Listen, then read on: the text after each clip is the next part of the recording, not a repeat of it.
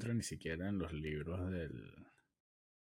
O sea, sí entra en los libros del béisbol, pero no es ni siquiera, o sea, para mí no... Porque lo voy a decir. Para mí Mike Trout es como el chiro inmóvil de la serie. No cuentas. O sea, puedes tener 700 goles o 700 honrones, pero no, o sea, si era dicen lo que eres, que eres. Si me lo dicen que eres lo que eres, tienes que salir de ahí. Yo sé que hay gente que se va a poner brava, gente que escribe de béisbol y que vive el béisbol de una manera mucho más intensa de, de la que vivo yo. Pero vayan al estadio Anaheim. Se parece, se parece el centro de San Luis, ¿no viste?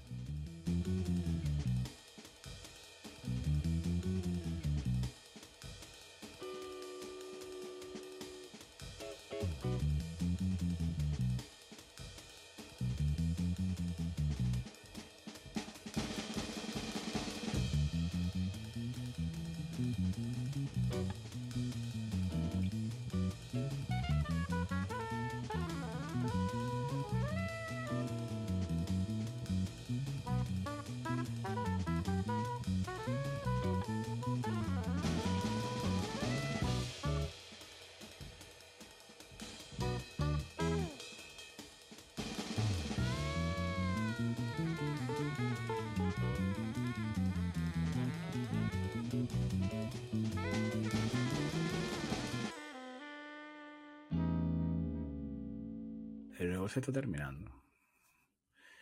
Este, y por eso quería compartir esta idea que tengo con ustedes. Eh, estoy aquí buscando los highlights de Trout en playoff, pero no conseguí nada. Como si tuvieses un gran actor que no actuó en Broadway, como que digas un gran, un gran actor que ha hecho un poco de obras eh, clásicas dentro de su cuarto. Mike es todavía una trucha eh, criada en granja. No quiere ser una trucha salvaje y no es lo mismo. El precio no es igual. Yo de vez en cuando me puedo permitir ir a Whole Foods. Eh, de vez en cuando puedo ir a Traders Joe, o sea, el traidor de Joe. Traders Joe. Y los precios son distintos. La trucha salvaje es más cara que la trucha criada en una granja. Y Mike, tú eres una trucha eh, criada en una granja. Mike, Mike, ven a Nueva York. Y ni siquiera tienes que ir a los Yankees, pueden ir a los, ven a los Mets. Hazlo en Queens. Mike, hazlo en la Nacional. Lo que estás haciendo en Anaheim Hazlo en Queens. The whitest boy in Queens. Si ganas un anillo con los Mets, nadie te va a poder decir nada. Sale un bicho de béisbol y que el béisbol nunca ha sido de anillo. Esta es la jeta. Fíjate la jeta. Los números de él no, no son, son, son cómodos son números muy cómodos, son números con completamente cero presión. Mike no tiene ningún tipo de presión. Mike juega relajado todos los partidos en la liga profesional de béisbol, que es muy difícil llegar a las mayores. Es muy difícil llegar a las mayores. Y Mike juega sin presión todos los partidos. O sea, para él es como jugar en el recreo.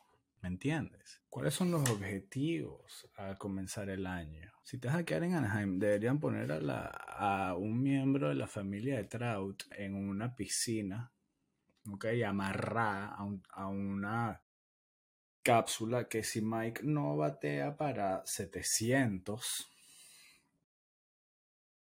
cada partido, o sea que de cuatro turnos tiene que meter tres hits al primer out o al primer error, el familiar, el miembro de la familia de Trout se cae a una ponchera enorme de que puede temer Trout, que puede temer Trout que sea que no sea de algo malo, pues, pero tipo una piscina de ron. Una piscina de de ron Santa Teresa. ¿Ah? ¿No está buena esa idea? A mí me parece que está muy buena. O una ponchera de tequila. Si haces un error, lamentablemente tu familiar se va a caer en esta ponchera de ron con tequila. No sé si ustedes han tenido la oportunidad de ir al estadio de Anaheim. Eso es como jugar en, en Dinotrópolis. Llegas así en medio del desierto, hay que sí que un casquito, esos que en donde vendían los helados, con dos bates cruzados así, que sí que quién puso estos bambús aquí, ¿qué es esto? Ratan Plaza, ¿qué es esto? O sea, yo vengo a ver a Shohei Otani aquí, que por cierto ya está fastidiado.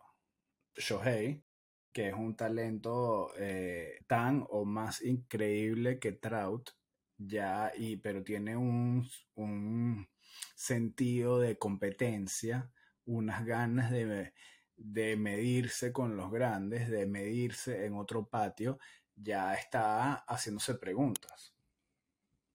Está como, eh, como John Travolta en Pulp Fiction, ¿no? ¿Dónde están las ambiciones de este club? ¿Dónde está el capitán? ¿Dónde está el líder? ¿Qué dice Mike?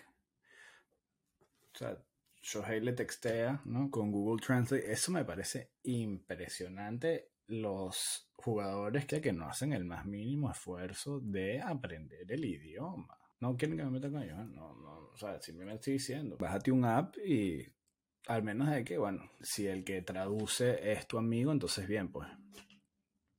Donde comes tú, comen todos. Pero volviendo al tema, eh, Shohei tiene que hablar con Mike y decirle, mira, ¿qué, ¿qué, vamos a hacer?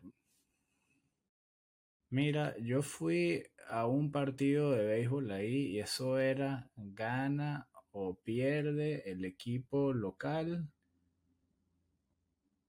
No pasa nada. No pasa absolutamente nada. Y digo esto no porque tengan nada en contra de Mike Trout. Digo esto porque la prensa americana se encarga de recordarnos todos los años durante la temporada de béisbol lo increíble que es Mike. ¿Pero en dónde? No entiendo. ¿Cuál es el partido más difícil, más tenso que ha jugado Mike Trout? Y estoy hablando de esto porque el béisbol se está terminando ya. Estamos grabando esto un viernes por la noche. En este momento los Astros de Houston tienen la ventaja en la serie. Creo que ganan un juego más y son campeones contra los Phillies de Filadelfia. Y quería cerrar el tema del béisbol con esta queja, ¿no? Hacia, hacia la trucha atómica. Mike, o sea, primero que nada tienes el cuello así. Así. ¿Qué estás comiendo? ¿Por qué quieres jugar el, el próximo año? ¿Cuáles son tus objetivos? Tus números personales. Pero todo el mundo sabe. Todo, todo el mundo sabe lo fácil que es. Ven a Nueva York, Mike. Ven a Queens, Mike. Ven a Queens. Tú eres el consentido de la afición americana. Eres blanco. Estás limpio de esteroides. Y seguro eres amigo del comisionado. Dile, mira, vamos a hacer esto. Llévame para Queens. Llévame para Queens. Eso sería increíble. eso sería increíble para el béisbol. Y eso que el béisbol ha estado subiendo. Eh, hace, hace cinco o seis años el, el béisbol está en crisis. Nadie veía béisbol. O sea, la gente que ve béisbol siempre va a ver béisbol, ¿no? Pero ahorita la gente ve mucho más béisbol, mucho más pelota que antes.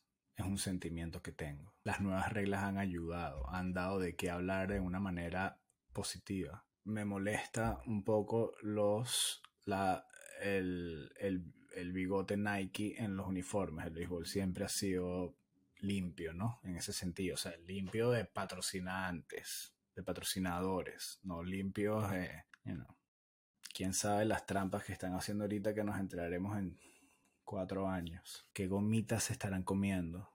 Pero el béisbol es el pasatiempo de, de este país. Y está volviendo y va por buen camino, va por muy buen camino. El básquet estuvo su momento de donde llegó al máximo y ahorita está bajando. Eh, siento que y tengo que tener mucho cuidado con lo que digo. Además de que todo esto es improvisado, no hay ningún tipo de guion, hay solo un pensamiento, hay solo una idea que me molesta un poco y la desarrollo aquí y algunas veces, bueno, tengo que tener cuidado, gracias a Dios puedo cortar cosas, pero X. Creo que es todo lo contrario. El problema del básquet, de la asociación, hoy en día es todo lo contrario del de la NFL. Creo que en el básquet el jugador se le otorgó demasiado poder y no que el atleta no se merezca todo el poder que quieran. Sí se lo merece, pero eh, hay, hay un libertinaje hay una urgencia, hay, hay y, yo quiero, yo soy, yo siempre estoy con el atleta, eh, menos cuando no se puede estar con el atleta en casos de violencia doméstica eh, y todos los problemas que suceden, ¿no? Eh, por varias razones. Pero me parece que, que en el, el básquet ahorita el jugador de baloncesto goza de un libertinaje ahora que no sé si esté ayudando al producto tanto, ¿no? O sea, ahorita tú jugadores que ya están a un tipo de nivel pueden optar si siguen con el equipo, si no, arman estos mini super equipos, tres jugadores grandes, prueban uno, dos, tres años y si no se van unos tres años, digo, bueno, hay jugadores que a los seis meses ya lo sacan bien cambio, qué sé yo. Creo que ese libertinaje no le está haciendo muy bien al básquet. No es que quiero que sea todo lo contrario. En la NFL, que los jugadores, la mayoría de los jugadores tienen muy poca decisión en cuanto a su futuro y de dinero garantizado, ¿no? Aquí el básquet, el básquet los jugadores ganan muy bien. En básquet los jugadores ganan muy bien. Y, y eso me gusta pero siento que se está convirtiendo, le ha subido los egos a muchos jugadores que ya de por sí tienen un ego bastante alto y es lo que llama Steve Curry, llama the pettiness, ¿no? The NBA pettiness. Eh, se ofenden de una manera increíble, hay, hay, hay todo un juego. Eh, lo que sí no ha cambiado es que Inside the NBA sigue siendo el mejor programa de opinión en la televisión de este país. No hay nada como Shaq, como Ernie y como, por supuesto, Chuck Charles Barkley. Número uno. Número uno. Un grande, un grande siempre. Esa es una persona que no necesita un anillo para ser grande. Pero esa es una persona que jugó en Phoenix, que jugó en Houston, etcétera, etcétera. Un alto jugador de baloncesto y que llevó a su franquicia a los escenarios más grandes de su deporte. Mike Trout, para mí, es el jugador más sobrevalorado en las mayores hasta que se demuestre lo contrario. No quiero polémica, no quiero polémica. Sal de ahí. Mike, sal de ahí. Te lo digo. O sea, nadie ve los partidos de los Angels. Nadie. Yo he visto más Angels in the outfield que que a Mike Trout jugando béisbol. Mike, no encuentro tus videos en postemporada. No los encuentro, Mike. Ven a Nueva York. Ven a Nueva York. Ve a Queens. Queens está espectacular. Espectacular. Eh. Ya basta con el confort. Ya basta. No te interesa. ¿eh? No te interesa. Con tal, tú tienes a todo el béisbol metido en el bolsillo. Y ESPN te saca un artículo cada tres semanas para que nos recordemos él y veamos tus increíbles números. ¿En dónde? En, en Disney. En Disney. En Disney. Dios mío. Basta. Tienes el poder de cambiar la pelota para siempre. Es más, Mike, tú vas a los Mets y logran retener al gran Jacobo de Grom y a lo mejor no cuadra, ¿no? Pero se viene también Otani y señores, se arma un ciclo grande. Se arma un ciclo importante. No tiene que venirse Shohei, pero se queda Jacob, se queda Scherzer. Desconozco las cláusulas de esos contratos, ¿no? Así que puede ser que es imposible que se queden los dos, o no sé, estoy pensando aquí. Yo no soy de los Mets, yo no soy de los Mets, pero soy un fan del béisbol, me encantaría. Mike, tú vas a Queens, tienes un fanático más. No lo necesitas, tú no necesitas nada. Tienes a Pedro Picapiedra y a Pablo allá en, en Anaheim, ahí con los con los dinosaurios allá en el desierto, en el medio de la nada. El estacionamiento es más grande que el estadio, que los asientos. Eso tiene sentido lo que acabo de decir. No lo sé, nada tiene sentido. Tú no necesitas nada, no me necesitas a mí, no me necesitas a, no necesitas a, los playoffs, no necesitas más dinero. ¿Para dónde te vas de vacaciones? Y nadie habla de eso. Nadie habla de eso. ¿Por qué? Porque todos seguimos un guion. Porque Mike Trout no se puede criticar. Mike, eres una trucha de granja. Sal. Salta. Salta de la piscina al río y llegas por el Hudson. Te metes por la Estatua de la Libertad. Llegas al río del Este. ¿Ok? que llega a donde está Queens y ahí, y ahí, lo digo, estatua, estatua, estatua. Con el número 27. Tienen las trompetas. Le sacan las trompetas al, al otro. Bueno, a ti te sacamos, no sé, una guitarra, panas con una guitarra eléctrica, qué sé yo, eres tan americanos, como que hemos dicho con una guitarra eléctrica allí, que...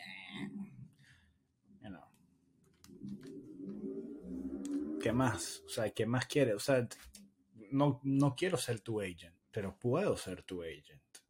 Tienes que salir de ahí. ¿Quién es tu agent? Eh, CIA. ¿Quién es? ¿Quién es? Llámame. Vamos a sentarnos. Tú ahí con tus chores de Bob Esponja. Yo con mi jury. Mike, vámonos. Vámonos. Agarra las maletas y vámonos. Vámonos. Estamos bien con este capítulo de Estefandiado. Seguimos hablando de deportes. No sé, no sé si, si estemos preparados. Viene un episodio del Mundial. No sé qué quieres que te diga. ¿Lo vamos a ver? No lo sé. Me imagino. Lo va a ver todo el mundo. Vamos a dejar aparte el tema de los derechos humanos y vamos a ver el mundial. ¿no? Ya llenamos el álbum. Vamos a verlo. Estefano, que tú eres un sinvergüenza, porque simplemente, porque no, y te, me sabe a mierda, me sabe a mierda. No me interesa. Fuese lo mismo. Fuese lo mismo. Fuese exactamente igual. Es triste a lo que ha llegado el fútbol. Es triste. sobre todo el fútbol internacional. Es triste, pero bueno. Seguimos. Esto es Estefandiado. Bendición de este bendiga.